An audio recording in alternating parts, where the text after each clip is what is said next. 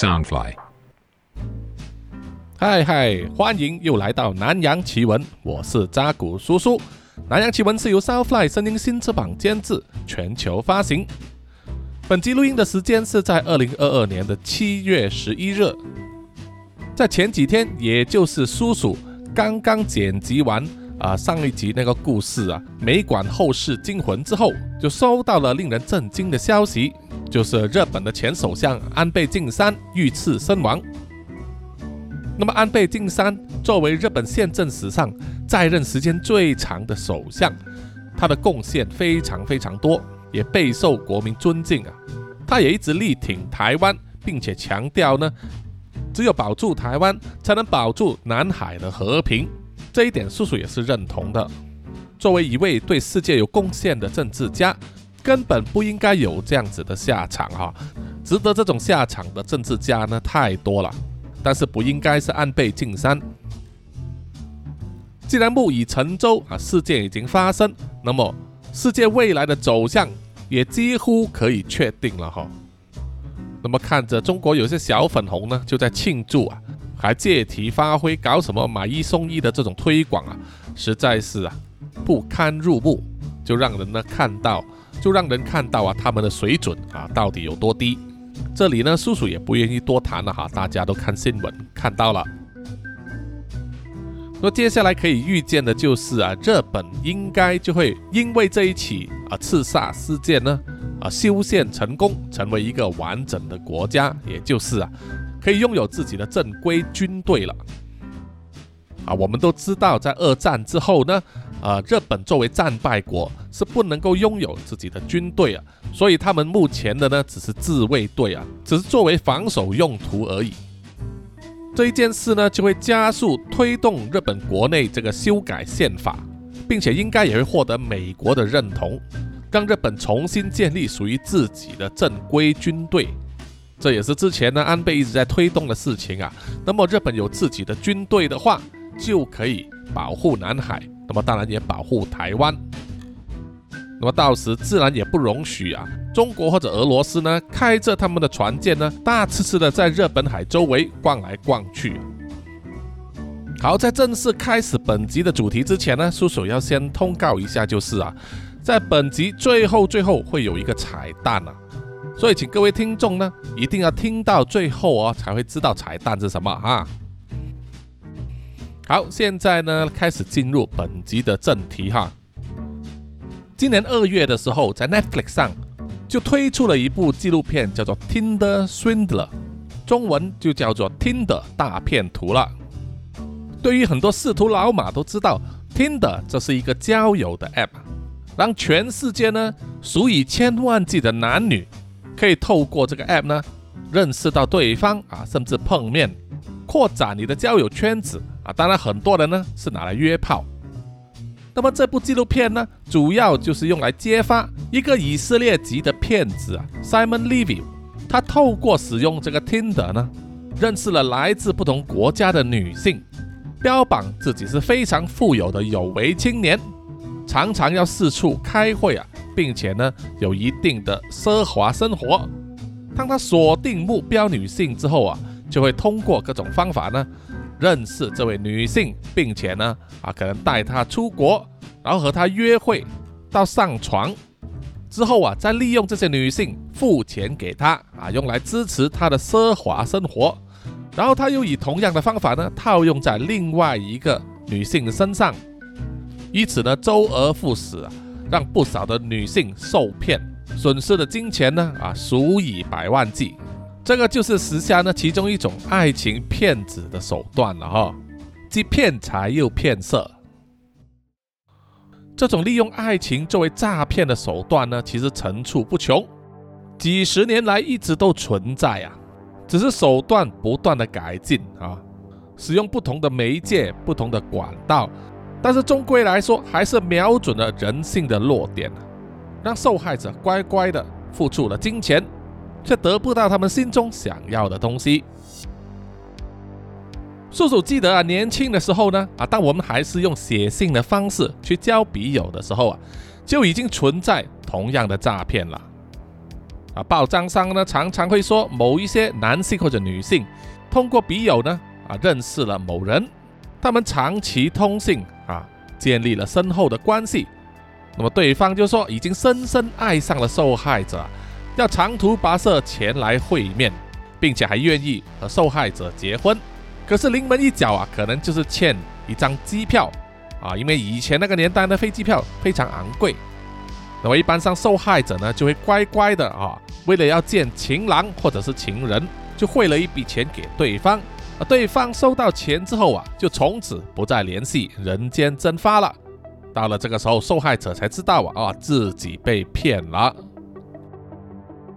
当时代进步的时候啊，我们不再写信，而是使用手机通话，或者是通过这个即时通讯软体，好像以前那个年代的 ICQ、MSN 等等啊，这些平台呢，也会成为情感诈骗的工具。之后就有了社交媒体啊，在马来西亚呢，啊也有一段时间也非常多人中招。啊，相信听众们也熟悉不过了，就是呢，就是有一些骗徒呢，会把别人的照片呢拿来做成一个假的 Facebook 账号，啊，通常呢都是塑造成为飞机师或者是工程师，啊，就专门向那些呢已经过了适婚年龄的女性下手，骗取他们的金钱还有感情。那么到了现在，有了像 Tinder 这样的交友软体之后，就更加的方便了哈。再加上现在有很多人呢，努力在 IG 上经营自己的另外一种形象，就是要标榜自己生活过得奢华，常常去旅行，开豪车，戴名表啊，整天吃好吃的东西啊，就是要塑造一个奢侈生活的形象，或者是给人一个你生活过得很舒适的那个错觉。那虽然真的是有有钱人是这样子过生活，但是。装有钱的人哈更多。叔叔记得去年呢就有啊消息爆出，在上海呢就有一个所谓的名媛啊塑造圈，专门让一些女孩子呢啊一起分担这个成本，假扮啊自己成为名媛啊。比如说有人带头租了一辆跑车，他就会在群组里面呢发信息啊要求有没有人要分担。啊，有愿意分担的人呢，啊，就可以获得，啊比如说十分钟或者半个小时的拍照时间，让自己呢跟这一台跑车拍照，塑造一种他拥有那一台跑车的假象。啊，除了跑车以外，啊，他们也共享这个名牌包、名牌衣服，甚至是啊五星级酒店的房间，就是为了用来做摆拍。据说这些名媛圈子的目的呢，啊，就是为了要让他们有机会。认识到有钱人啊，这些富二代啊、有钱公子的圈子啊，甚至是大明星，还标榜有成功的案例啊，成功嫁给这一些啊有钱人啊，飞上枝头变凤凰了。所以听众们呢，还是不要太过相信网络上的东西。那本集主要要和听众们分享的呢，就是啊，现在这个诈骗集团啊，到底是怎么样去运作？然后去骗取人家的金钱的哈，这是最近啊，新加坡就有媒体说，有很多新加坡的女性啊，受到了情感的诈骗啊，损失了好几万到好几十万新币，累计损失超过新币一千万，而且受害者的人数不断在增加，已经到了一个令人担忧的地步啊。那么听众们要知道哈，新加坡呢是全世界最富有的国家之一。国民生活水准高，物质丰富啊，要吃好的，买好的名牌啊，要玩什么好的东西，在新加坡都可以满足你。但是新加坡本身也是有它本身面对的问题，就是啊，这个结婚率以及新生儿的这个出生率啊很低。根据二零二一年的统计数据啊，新加坡平均每名妇女只生育了一点一二个婴儿。啊，是世界上生育率最低的国家之一，远远不及啊全球平均率就是二点三个婴儿。啊，不过相比台湾呢，新加坡还是高一点点啊，因为台湾是最后一名。哈，根据统计呢，每名妇女终身平均只生一点零七个孩子啊。那么新加坡政府呢，其实是非常鼓励国民生育啊，而且还花很多钱啊去提供津贴。甚至还开放让妇女可以冻卵让很多迟婚的女性啊，可以在他们找到合法的配偶之后，才让卵子受精啊，成为婴儿。从这里可以看到，新加坡呢有很多妇女啊，她们其实是收入很高，可是却没有办法结婚，或者说是找不到男性配偶。啊，这种问题呢，其实除了新加坡以外，在全世界很多地方呢都是很普遍的哈。女性的成就还有收入越高，就越难找到配偶。啊，这是因为很多男性呢都认为啊，女生的收入或者是成就呢，不要说比她高啊，只要跟她差不多，男生就会产生这个自卑心理，不敢主动追求，那形成了现在的局面了哈。那么很多这些新加坡的女性。在感情生活上长期处于空窗期的话，他们啊都会成为诈骗集团的首要目标。而这些诈骗集团来自哪里呢？啊，听众们可能会超出你的想象之外。这个情感诈骗集团呐，绝大部分是来自柬埔寨。啊，在疫情之前啊，大概是四五年前，叔叔呢也是有去过柬埔寨那个金边。因为叔叔呢有朋友在那里工作，也了解到那里的生活水准，还有呢这个贫富差距。柬埔寨呢是奉行共产主义的国家啊，虽然它提供一部分的经济开放政策，容许在特定的地区呢啊可以经营赌场，但是已经是由某些集团呢包下来了。在过去这十几年来呢，柬埔寨和中国呢走得非常近了。所以吸引了很多中国人过去工作或者投资，这样子做呢，就差不多是等于啊，将一坨老鼠屎呢，就倒进一锅粥里面，啊，让整锅粥呢，啊，几乎都不能吃了。因为这些来自中国的投资客啊，或者是这些老板呢，来到柬埔寨，所搞的主要都是赌博还有诈骗的生意啊，主要的客户对象当然是中国人。啊，我们都知道，在疫情发生之前呢，啊，中国人是出了名人傻钱多，又喜欢赌博。在中国国内不能赌啊，所以他们会去澳门、啊马来西亚、新加坡啊，甚至是柬埔寨这些地方呢赌博。在网络科技发达的时候呢，还可以通过这个网络游戏啊来赌来下注。那么对于很多男性的老司机啊。他们常常在看片子的时候，都会听过一句非常熟悉的啊广告宣传，就是澳门线上赌场啊什么什么什么的哈。都要知道呢，这些所谓的线上赌场啊，其实他们的基地呢并不在澳门，而是在柬埔寨，搞些什么美女荷官线上发牌啊，都是吸引了中国人去下注去赌的。我当然在疫情前这几年呢，啊，因为习大大就大力的去打击这个线上赌博的这个行业，啊，大力的整肃啊。那么柬埔寨呢也是有配合一下，所以呀，就去检举了很多在柬埔寨呢进行网络赌博的这些公司还有集团。那么最近疫情爆发之后啊，中国人啊基本上不能出国，钱也很难出来了。让这些网络赌场经营者呢大感吃不消，少了很多中国的客人呐。啊，虽然在东南亚其他国家呢也是有他们的客人啊，包括马来西亚啊，其实很多华人呢也是喜欢使用手机呢来赌博的。但是毕竟在人数上呢是大大的输给来自中国的人数啊，所以就让这些集团呢转而将他们的重心放在网络诈骗的这一段。那么诈骗的手法有很多种，在印度呢就有好几个集团专门使用这种电话诈骗，而在柬埔寨以中国人为首的诈骗集团就专门搞情感诈骗了。那么新加坡呢就有媒体记者深入去采访，去到了柬埔寨的首都金边，去采访了一位啊曾经在这些诈骗公司里面上班的人。啊，他告诉了记者呢，这些诈骗集团怎么样操作啊？用什么方法来进行诈骗？那么记者采访这名啊要保持身份隐秘的男子的时候呢，他说，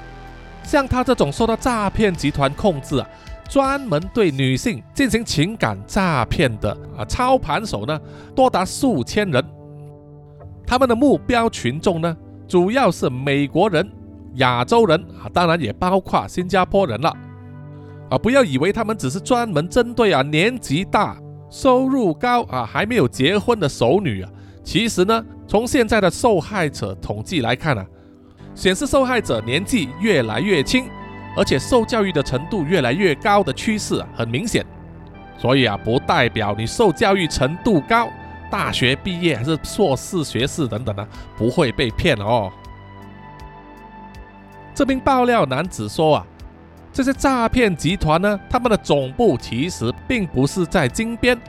而是在离金边两百三十公里西南边的港口城市，叫做斯亚努市。啊，也可以称呼为西哈努克城，啊，英文叫做 Sihanoukville，S I H A N O U K V I L L E，而中国人就称呼这个城市叫做西港，啊，西边的港口。斯亚努斯呢是柬埔寨最大的海港和对外贸易中心，这个港口是一个深水港啊，因为又有漂亮的海滩，所以也是国内啊比较重要的旅游城市。风光明媚啊，有大量的这个中式饭店啊、旅馆、酒店等等，也是呢整个柬埔寨啊最多中国人啊聚集的城市之一，可以说是变成一个小小的中国了哈。在这里呢，几乎所有的招牌啊都会有两种语文的显示，一个是柬埔寨文，另外一个呢这就是简体中文字了。眨眼一看，还以为是一个中国的城市哈。在外国媒体的眼中，他们形容这个城市啊，是当地犯罪率最高的城市啊，简直就是罪犯的温床啊！在这里发生的罪案啊，最猖獗的呢，就是绑票，还有呢谋杀啊，根本就像是唐山的翻版了。在斯亚努市里面呢，同样也有很多酒店、赌场。私人会所等等，都是由实力庞大的中国犯罪集团啊操控的。这里还有一条唐人街，唐人街的两旁呢，建的都是有十几层高的公寓单位。但是呢，这些公寓单位啊，和一般的公寓并不一样啊，因为呢，这些公寓的整个小区呢，啊是封闭的，出入口有巨大的铁门，长期深锁，很少有人出入。而在这些小区里面呢，公寓的最底层啊，也就是一楼或者二楼呢，都开满了啊有中文招牌的餐厅、超市等等。基本上你只要不离开这个小区呢，是可以自给自足的。根据爆料者说啊，这些封闭式的小区呢，就是诈骗集团的总部了。他们把出入口封闭起来呢，啊，是作为保安理由啊。保安非常森严，不让外人进去，同时也不让里面的工作人员呢可以出来。每一栋公寓里面都有几百个单位啊，是作为那些诈骗集团的操盘手呢所住的宿舍。啊，每一个操盘手呢啊，他们都会进行训练，有女性的教练在独立的房间里面，以小组的方式啊，对五到十个人呢进行这个诈骗训练。女性教练会教这些操盘手呢，怎么样透过聊天的方式去认识和了解受害者的背景，包括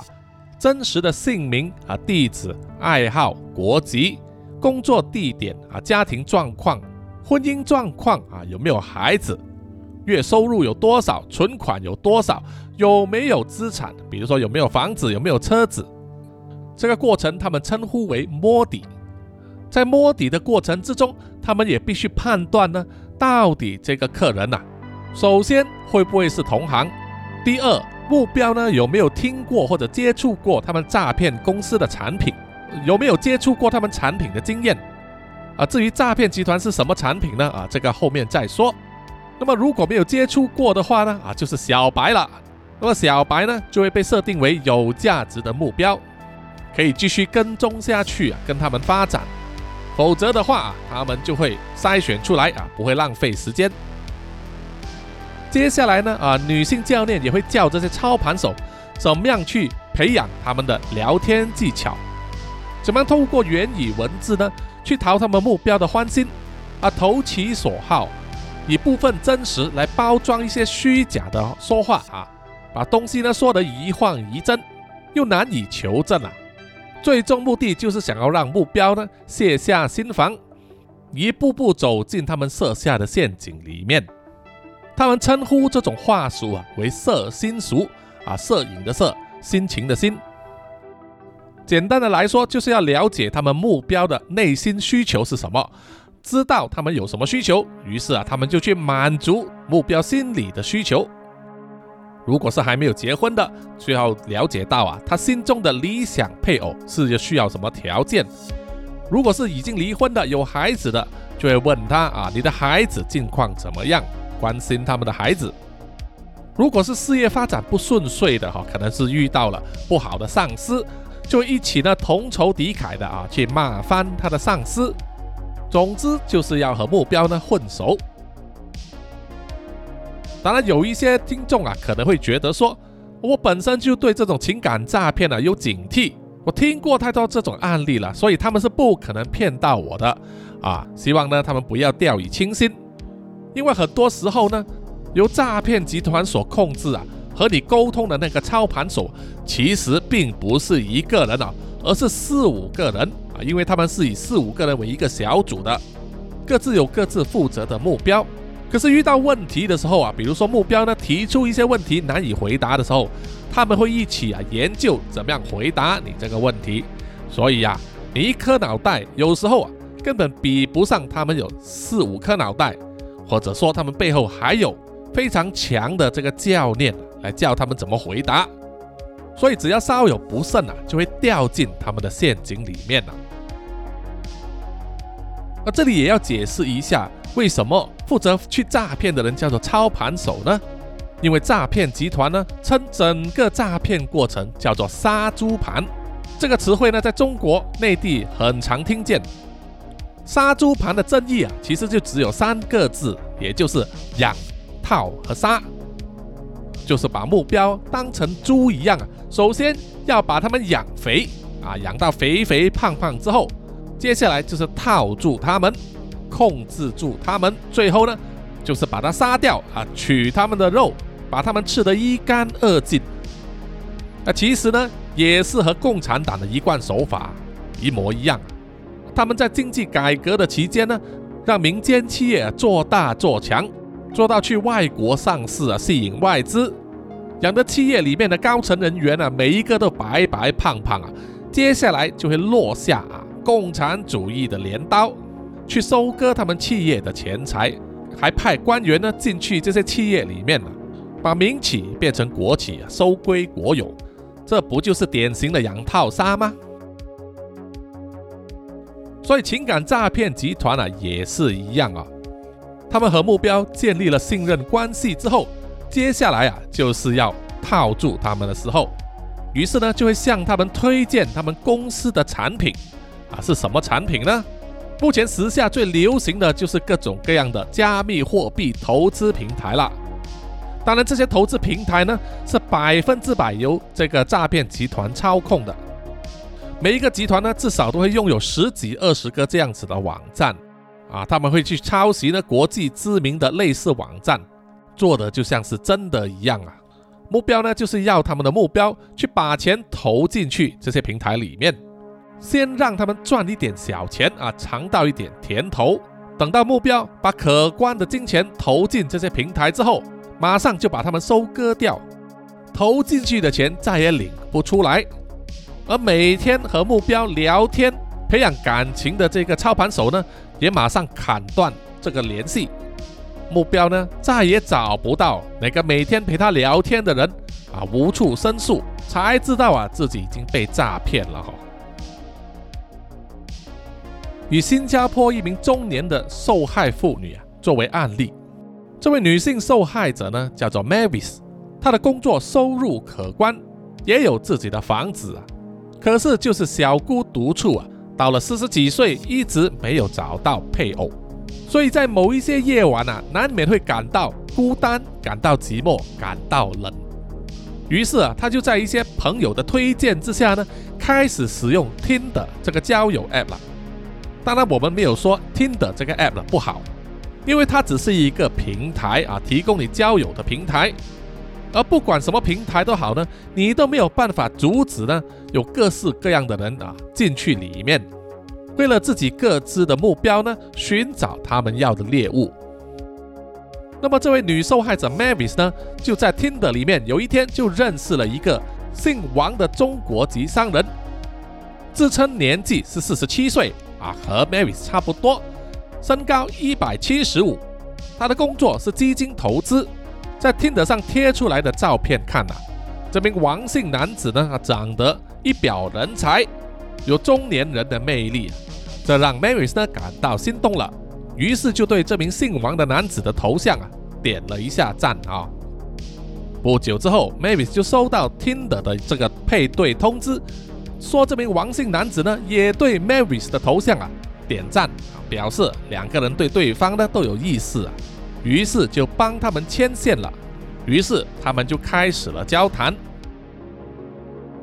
其实除了王姓男子之外，Mavis 通过 Tinder。也认识了另外一个男子。通常你在这种交友软体上，你都会乱枪打鸟，散播出去啊，希望得到更多人呢啊跟你接触，好从中挑选啊，这是一种骑牛找马的方式。不过 Mavis 本身虽然受过高深教育啊，可是，在情感方面却没有什么经验，所以他在 Tinder 里面认识的其中一个男子呢，在短短的一个月里面。就以各种理由呢，骗取了 Mavis 十万元新币。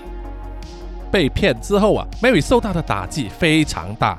于是呢，他就转而向那位王姓的男子呢哭诉。而王姓男子呢，也不断的安慰他、安抚他，还跟他说，他认为 Mary 是一个好女人。他看到他这样子伤心啊，令他自己呢也觉得心碎了。接着他就说，他可以帮助 Mary 呢取回他损失掉的金钱，因为王姓男子自称呢，他的专业就是基金投资。他对 Mary 说，只要投资得当的话，你损失的钱很快就可以赚回来，甚至还可以赚到钱。王姓男子就发了一个链接给 Mavis，那是一个加密货币啊投资平台的网站的链接。Mavis 看见了之后啊，心里面当然是有所提防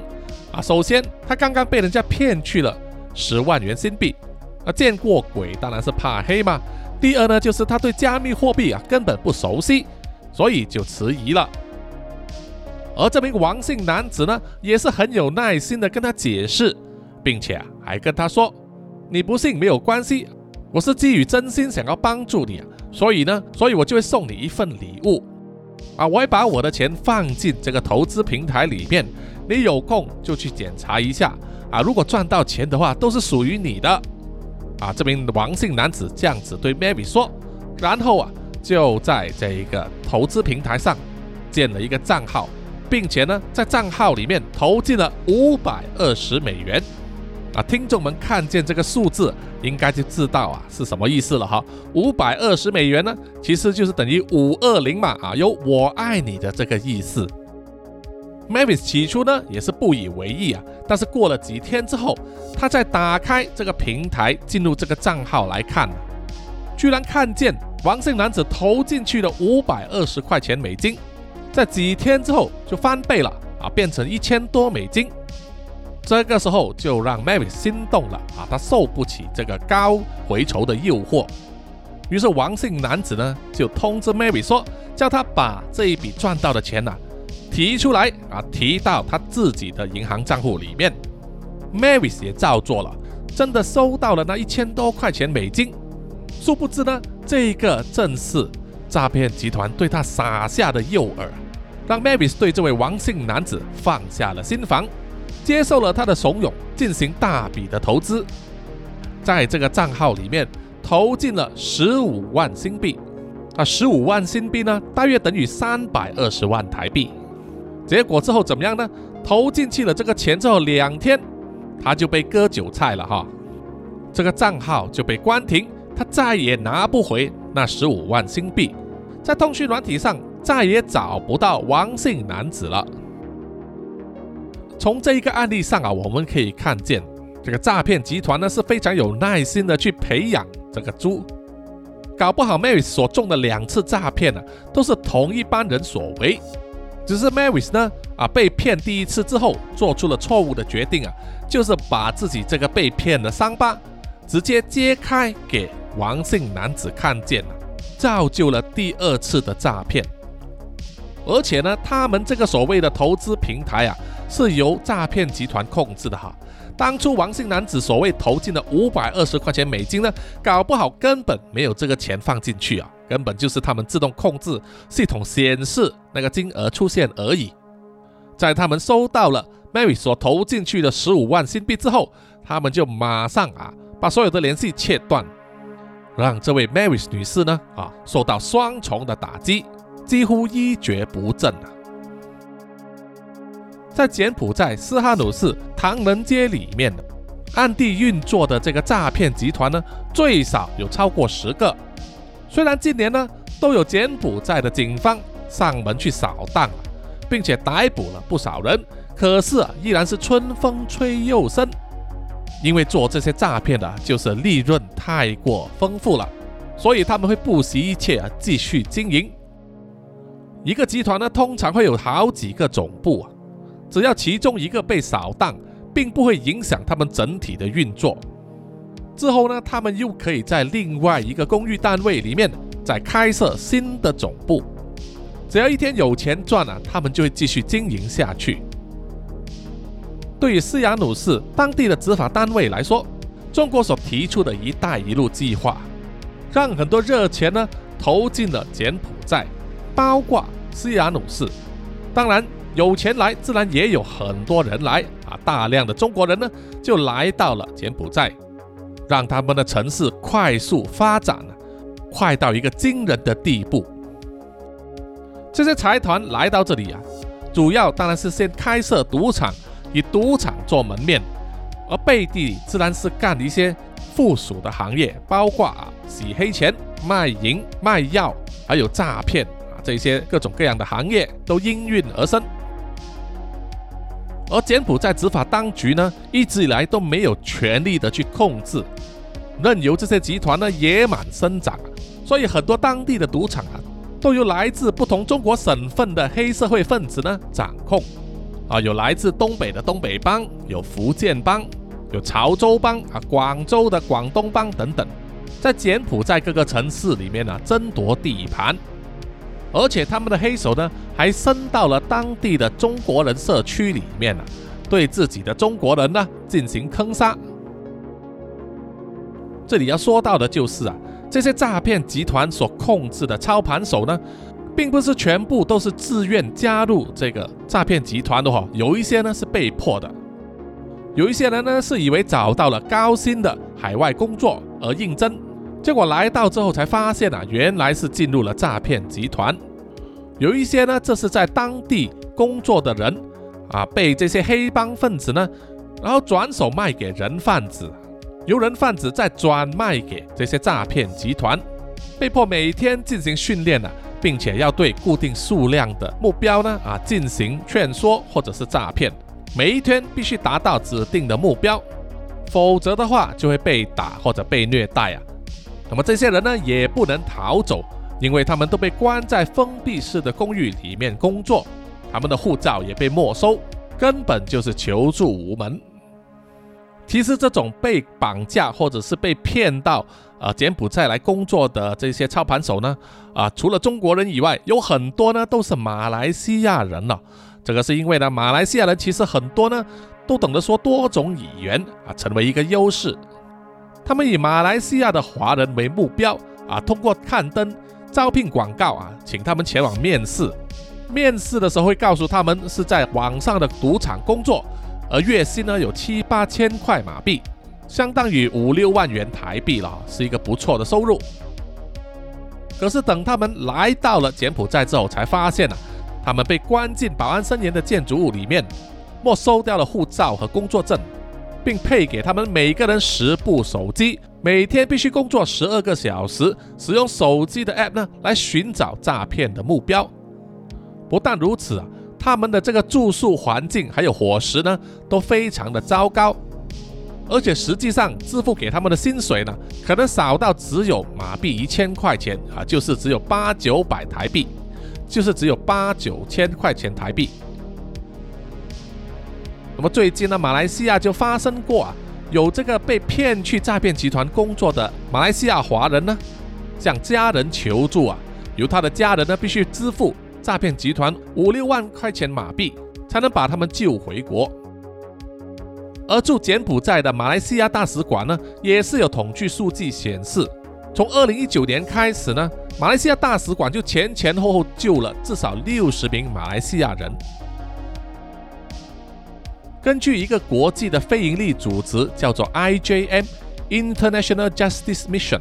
也就是国际正义任务联盟。这个非营利组织呢，主要的任务就是拯救那些呃被迫成为奴隶的人们。他们也多次救过啊被困在柬埔寨里面的那些各国的人民。他们表示说，不法分子呢，通常是喜欢使用这个 Facebook 啊去刊登招聘广告。或者是在微信啊、Telegram 或者是 WhatsApp 群组里面呢，开设招聘员工的群组，说可以提供呢薪酬丰富的海外工作机会，啊，通常他们开出的薪资呢，都比正常的薪资呢高出两倍以上，啊，这个就是要小心了哈，各位听众们，他们也会宣称呢，福利满满啊，会包你机票、签证、医疗等等啊，住好住的地方。伙食全包，事实上去到之后啊，你已经是砧板上的鱼肉啊，后悔都莫及了。根据 IJM 的统计数字表示呢，这些诈骗集团里面呢，所招聘或者绑架过来的这些啊操盘手呢，哈，主要的国籍绝大部分来自中国，其次是泰国和马来西亚，接下来呢就是印尼、菲律宾、缅甸、孟加拉。甚至远至土耳其人都有，基本上都是由人贩子呢去提供给这个诈骗集团啊绝大部分的人力资源。他们特别需要呢拥有多种语言能力的人哈。在疫情期间啊，很多人都失业嘛，那么这些人贩子呢就正好是啊发财的机会了，大量吸纳失业的青年呢去交给诈骗集团。IJM 这个组织呢，一直积极的在柬埔寨啊做拯救的工作，帮助那些被绑架或者是被困在诈骗集团控制的公寓里面的人呢，能够逃脱回去自己的家。IGM 呢设立了特别的热线电话，只要他们收到了情报或者是投诉呢，就会跟柬埔寨当局交涉，再加上和各国大使馆的合作之下呢，啊去扫荡这些诈骗集团的总部。救出所有被迫工作的人士，救出来之后可以送他们回去自己的国家，回去自己的家园哈。但是也不是每个人都这么幸运新加坡媒体记者呢，就秘密的访问了一位中国籍的男子啊，他从二零一九年开始呢，就从中国来到柬埔寨的这个斯亚努市工作，在这个餐厅里面当服务生。主要负责的工作就是捧餐、厨房清洁、送外卖啊、收账等等，一直工作了接近三年。到了二零二一年，他的工作签证呢要到期了，他也赚到了一些钱，于是啊就想要辞职回国去。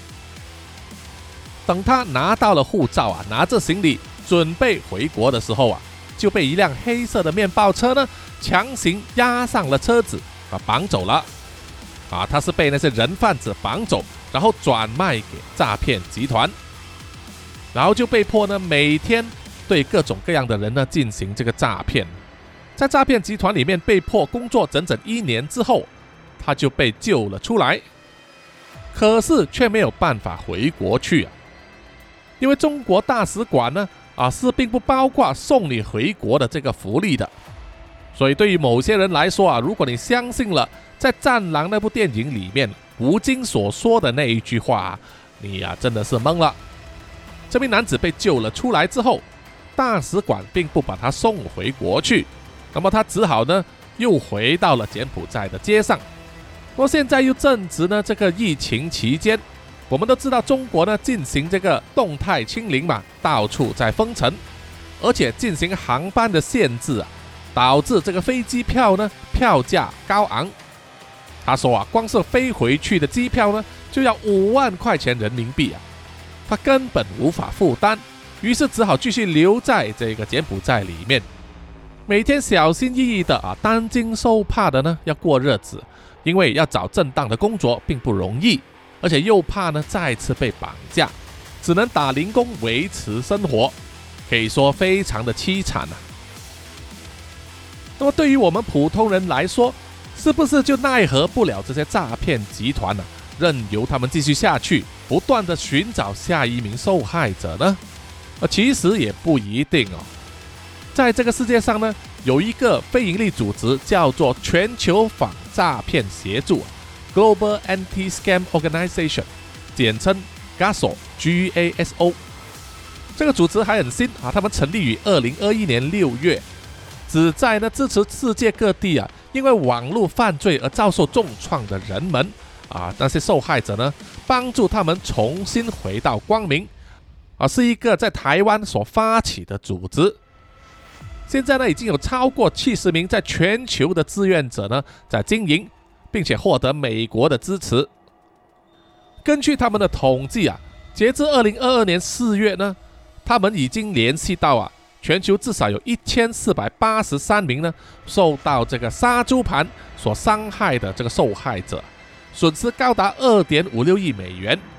就是平均呢，每一名受害者会被骗十七万美元之多，啊，这个数字呢非常的恐怖。那么 GASO 这个组织呢，除了去协助受害者之外，他们也会进行这个反诈骗运动，他们叫做 Scam Baiting，就是叫做诈骗钓鱼了。意思啊，他们就会安排呢特定受训的人士呢，在各个社交媒体或者是交友平台上。特地去接触那些有可能是这些诈骗集团的人啊，那些操盘手，跟他们取得联系啊，在这个交谈的过程之中呢，摸他们的底。如果他们发现啊，这些人是诈骗集团所为，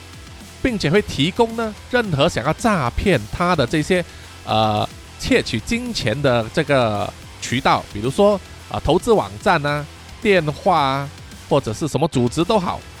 那么，嘎手呢就会针对这些资料呢，啊，去举报他们，包括呢就是叫执法单位呢去关闭这一些投资平台，让诈骗集团呢无法透过这些平台啊去骗取金钱，迫使他们呢更换另外一个方式，这个呢也是一种对抗哈。那么，听众们有兴趣的话，可以去到嘎索的这个官网啊，就是 global anti scam 点 org 啊，G L O B A L。a n t i s c a m 点 o r g 啊，或者是在网络上搜寻“全球反诈骗协助”，就可以找到他们的官网。他们的网站呢，除了会提供各种各样的资讯呢，叫你辨别什么是杀猪盘，什么是虚假的招聘广告，还有什么虚假的挖矿啊、加密货币投资渠道等等啊。同时也整理了一系列的这个诈骗黑名单。在这个黑名单里面呢，他们就会列出呢那些涉嫌是诈骗的网站或者是平台。所以听众们呢，如果你怀疑某一个人提供给你的一个网站连接是诈骗的话，可以去这一个 GASO 的网站里面求证一下哈，看看这些网站的名字有没有出现在这个黑名单里面。如果有的话，千万不要把你赚来的辛苦钱呢放进去哦。那么叔叔呢，去查看了一下这个黑名单里面的网站啊，绝大部分都是简体字啊，都是中国人做的网站。他们的网站内容呢，呃，有做这个区块链的，有做货币的，有做游戏，有做棋牌，也有做什么投资的啊，什么交易机器人呢，呃，炒外汇了这一些，真的是非常多啊，吓死人了。在他们的网站里面也有很多案例啊，刊登出来，整个诈骗集团运作的过程，怎么样奴役受害者，然后就是受害者呢怎么样被救出，那些惊险过程呢，几乎是可以拍成一部动作电影了哈。那个困难程度呢，可想而知。所以希望听众们呢抽个时间去上面啊看一看，了解一下哦，千万不要让自己和你的家人、朋友们呢成为诈骗集团的这个受害者。好，本集的南洋奇闻呢，啊，就暂时到此结束了哈。谢谢各位听众的收听，有什么意见或者回馈的话，欢迎呢到南洋奇闻的 IG、Facebook、YouTube、Apple Podcast 还有 Mixer Box 上面留言点赞啊，谢谢大家。也希望听众们有养猫的话啊，可以抽空去杨小弟的那个猫掌印小卖场里面啊，去看看。看有没有适合你们的这个猫咪的用品呢？啊，顺便捧一下这位杨小弟的场哦，让他可以赚钱养家。那么接下来呢，就是叔叔念出所有赞助南洋奇闻的听众的名单。首先就是南洋探险家 Jimmy Chin、Aaron Yu、陈忠杰，还有蔡润户。接下来就是南洋侦查员二四公园图子 Ralph Wu、一直该真爱笑 Sandy Lee。三十三，Kinas，洪志伟、蔡小桦、宋婉玲、苗疆杀人蛙、朱小妮、许家伟、李承德以及洪丽玲。接下来是南洋守护者李英静以及罗琛康，然后最后就是南洋信徒，也是李英静、林之权、张晋芳、洪新之、Adam Loxley 以及新加入的林慧玲。谢谢你们，谢谢大家。好，最后呢就是彩蛋时间哈。本季的彩蛋呢，就是南洋奇闻呢忠实的听众之一啊，也是我们的南洋侦查员二四公园呢，他就参与演出了一部 YouTube 影片这部影片呢，片名叫做《有联剧场》啊，朋友的有，青莲的莲，有联剧场都是钻石惹的祸，不要曾经拥有，只在乎天长地久啊。是一部呢非常有警示作用的短片，影片的链接呢，叔叔会放在本集 Podcast 节目的资讯栏上，是希望听众们呢去点开来看啊，顺便呢就是点评点评一下哈，支持一下。好的，我们下一集再见哈，下一集呢又是叔叔创作的惊悚故事哈，敬请期待。OK，嗯，拜拜。